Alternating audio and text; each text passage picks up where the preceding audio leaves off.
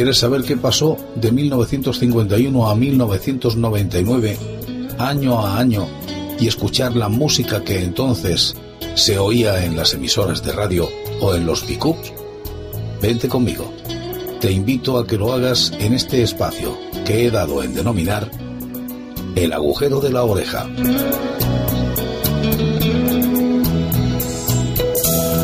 Terminamos esta noche con el año 1971, el año de mi servicio militar. Un año que algunos dicen se pierde. Yo no lo considero así, pero a cada uno lo cuenta según le va.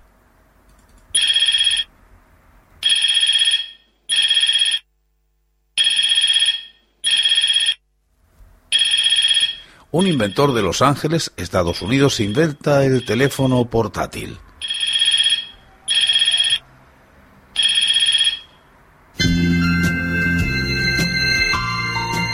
Martin Cooper es considerado el padre de la telefonía móvil.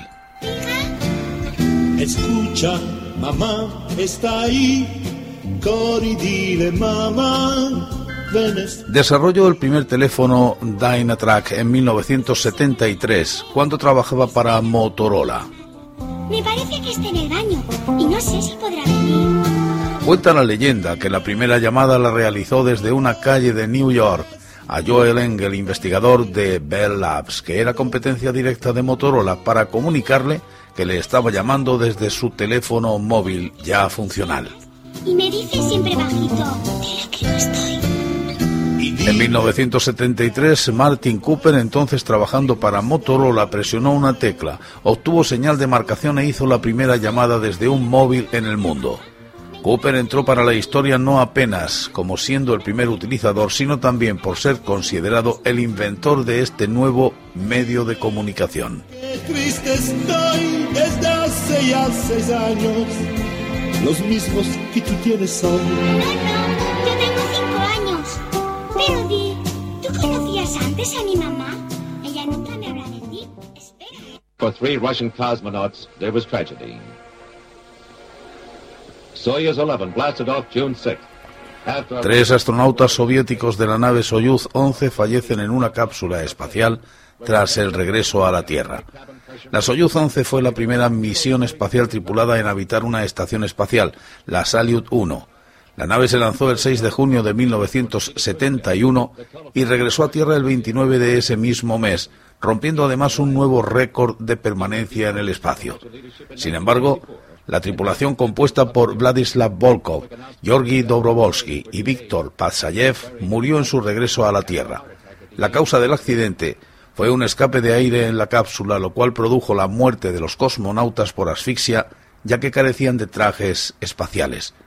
El accidente produjo un retraso de dos años en programa espacial tripulado soviético, obligó a rediseñar la nave Soyuz y a abandonar prematuramente la Salyut 1. 40 seconds and counting. Alan Shepard reports that he's performing his final guidance alignment. Y se produce el lanzamiento del Apolo 14, decimocuarto vuelo del programa Apolo, denominado oficialmente AS-509, lanzado en dirección a la Luna el 31 de enero de 1971 mediante un cohete del tipo Saturn V. La misión finalizó el día 9 de febrero tras efectuar un total de 34 órbitas lunares y 216 horas, 1 minuto y 56 segundos de vuelo.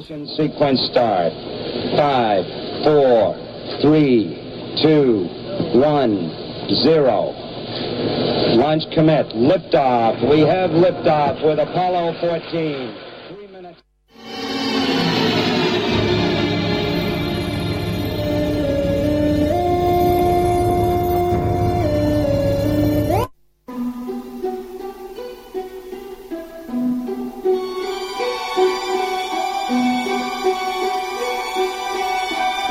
Y en deportes, Pedro Carrasco, campeón del mundo de los pesos ligeros. El 5 de noviembre de 1971, Carrasco se enfrenta por el título del Consejo Mundial del Boxeo del peso ligero al mexicano nacionalizado estadounidense Mando Ramos, ya que dicho título estaba vacante después de la renuncia a él de Ken Buchanan.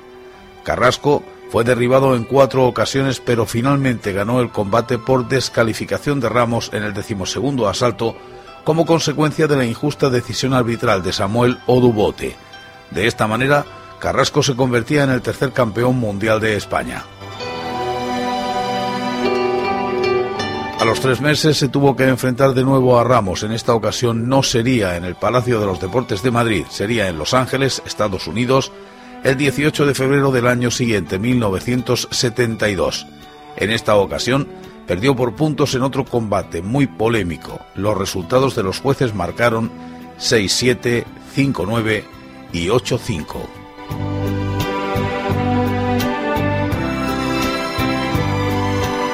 Y Luis Ocaña pierde el Tour de Francia al caerse en una de las últimas etapas.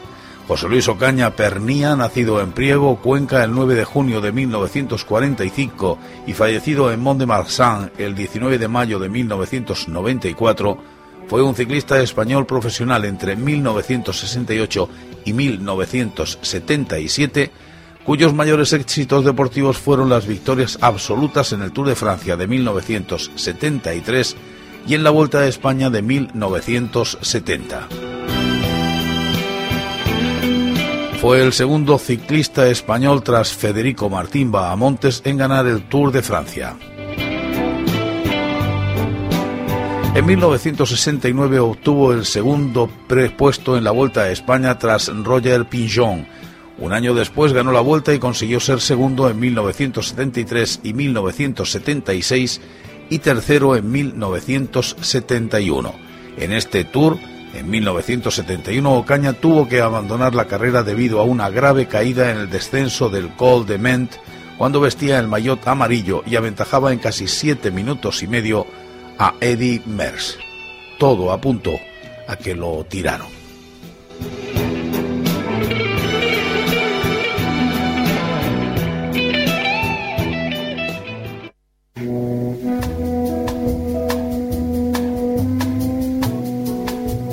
El combate del siglo de ese año de 1971 fue el protagonizado por Muhammad Ali y Joe Frazier. El ex Cassius Clay perdería a los puntos tras los 15 asaltos. La derrota, que fue por puntos en 15 asaltos, no tardaría en tener otra oportunidad y lo derrotaría de manera discutida en un segundo combate donde fue mucho mejor preparado.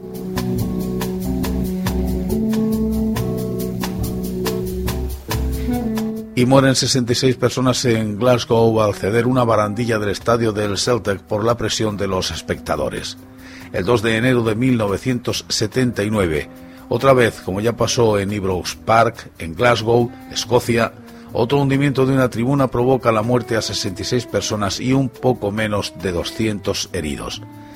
En ese mismo año, el 17 de febrero, en el Cairo, Egipto, el hundimiento de un muro provoca una varaunda que causa 49 muertes y deja 47 lesionados.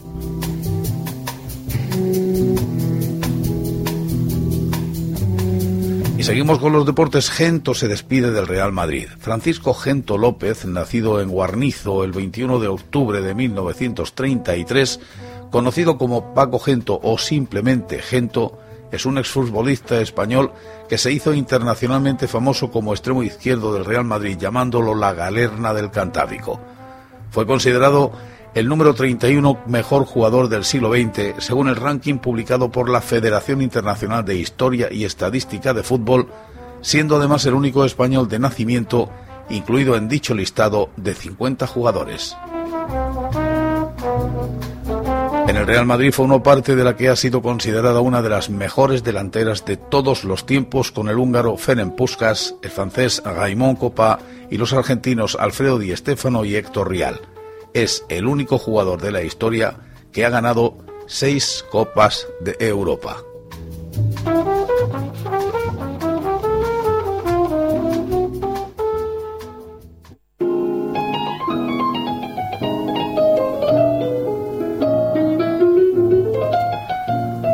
Y aparece el coche SEAT 124 Sport. Inolvidables son sus versiones del 124 Sport de dos puertas con motores de 1600 y 1800 de doble árbol de levas en cabeza, un exponente del glamour de la época junto a sus hermanos pequeños, los SEAT 850 Coupé y Spider. Y asómbrense, La gasolina super estaba a 12 pesetas y 50 céntimos por litro.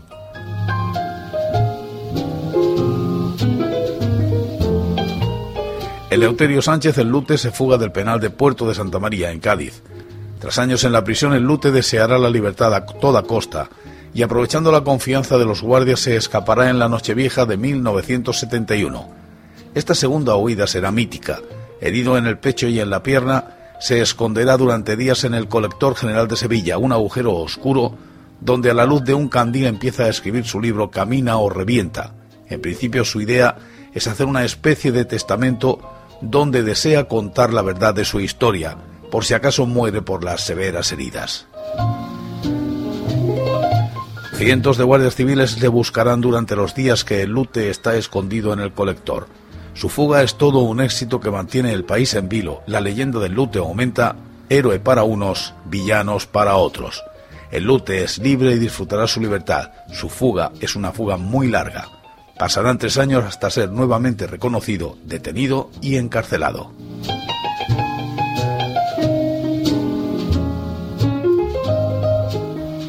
Y aparece el Predictor inventado en unos laboratorios ingleses. El test de embarazo Predictor detecta una hormona llamada HCG, ganadotropina cariónica humana, cuando una mujer se queda embarazada. Esta hormona está presente en su orina y la hormona va aumentando diariamente. El test predictor está diseñado para detectar cantidades muy pequeñas de HGC, por eso se puede usar con un 99% de garantía desde el primer día de falta de la menstruación.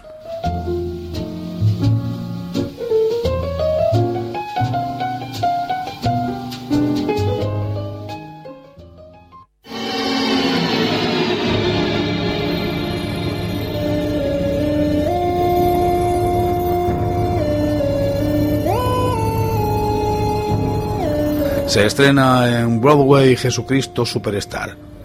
Jesucristo Superstar o Jesus Christ Superstar en inglés es un musical con libreto de Tim Rice y música de Andrew Lloyd Webber. El disco, antes que la obra, fue presentado por primera vez en 1970. Resalta los enfrentamientos políticos y personales entre Jesús y Judas Iscariote que no se narran en la Biblia. Está narrada desde el punto de vista de Judas. La acción tiene lugar durante la última semana de la vida de Jesús. Se inicia en Betania el jueves anterior a la entrada en Jerusalén y finaliza con la crucifixión. Las letras no son fieles a la historia bíblica en la mayoría de los casos.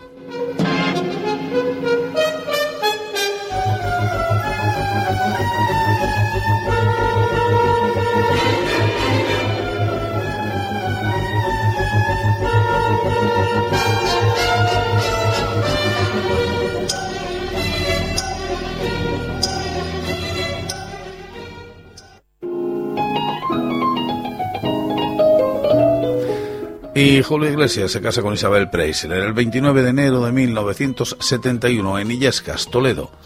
Se casa y celebra su luna de miel en Gran Canaria, en las Islas Canarias. El 1 de agosto de ese año en Estoril nació su primer hijo, una niña a la que llamó María Isabel Iglesias Preisler, Chabeli Iglesias.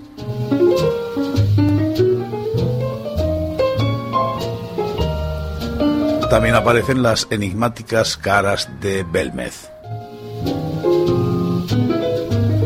Las caras de Belmez son un fenómeno que se produce desde 1971 en el suelo de la casa de Calle Real número 5. Recientemente la calle ha recibido el nombre de la dueña de la vivienda ya fallecida, María Gómez Cámara. 5 de enero de 1919, 3 de febrero de 2004. Falleció a los 85 años. Belmez de la Moraleda, Jaén, España. Adeptos a la parapsicología han considerado este suceso, eh, suceso como sin duda el fenómeno paranormal más importante de este siglo, por el siglo XX. Sin embargo, varios estudiosos del tema lo han catalogado de fraude.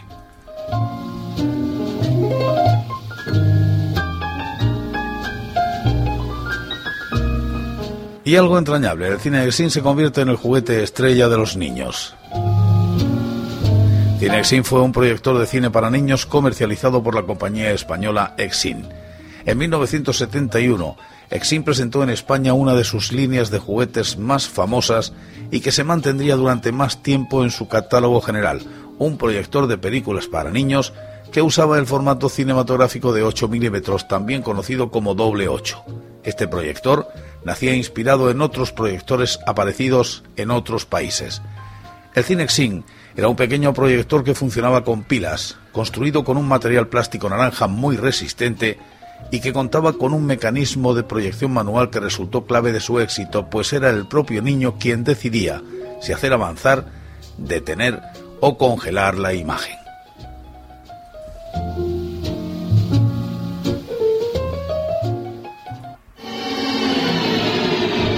Cinexin, el proyector de bobina continua. Rápido, despacio, adelante, atrás, incluso para la imagen. Cinexin, muchas y divertidas películas. Cinexin, el cine sin fin. Y los porteros automáticos sustituyen a las entrañables porteras, auténticas biógrafas de la escalera de los inmuebles. Y también sustituyen a los serenos. Un portero electrónico, portero eléctrico, electroportero, portero automático, citófono o interfón es un conjunto de elementos eléctricos y electrónicos destinados a gestionar las llamadas a la puerta de entrada de la casa, piso o chalet.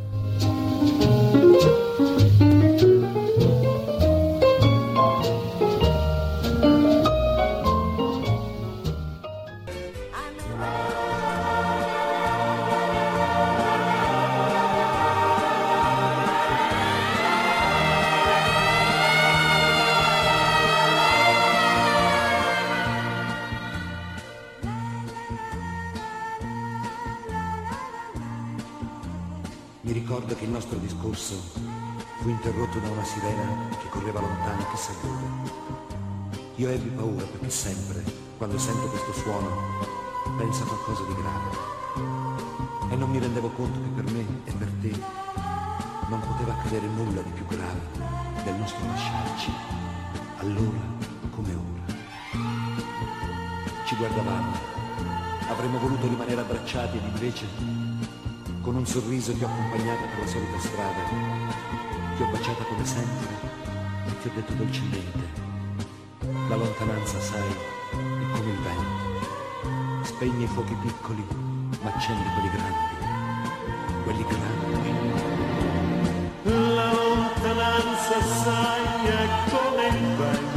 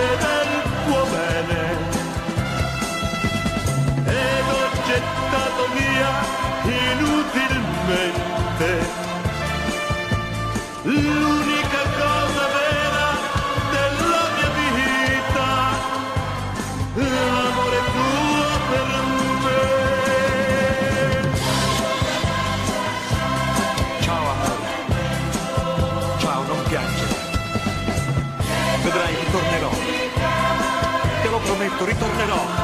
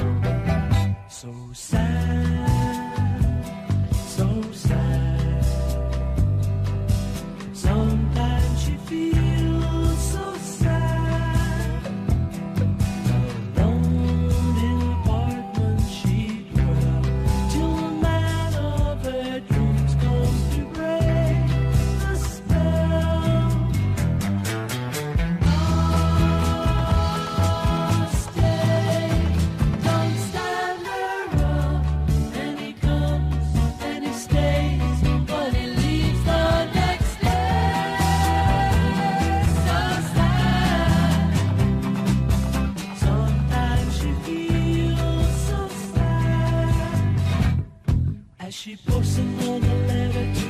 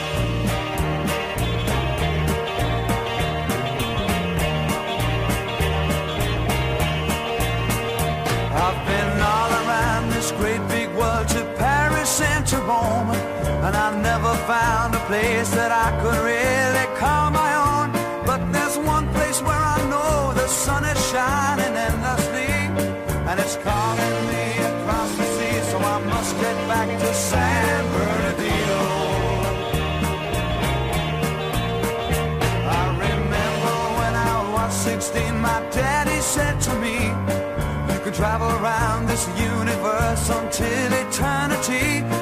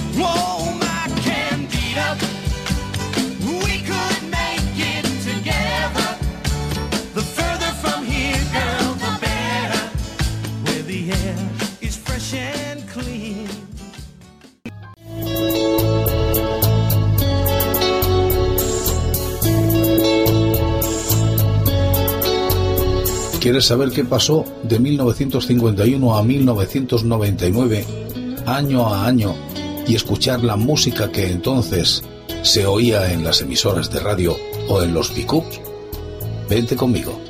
Te invito a que lo hagas en este espacio que he dado en denominar El agujero de la oreja.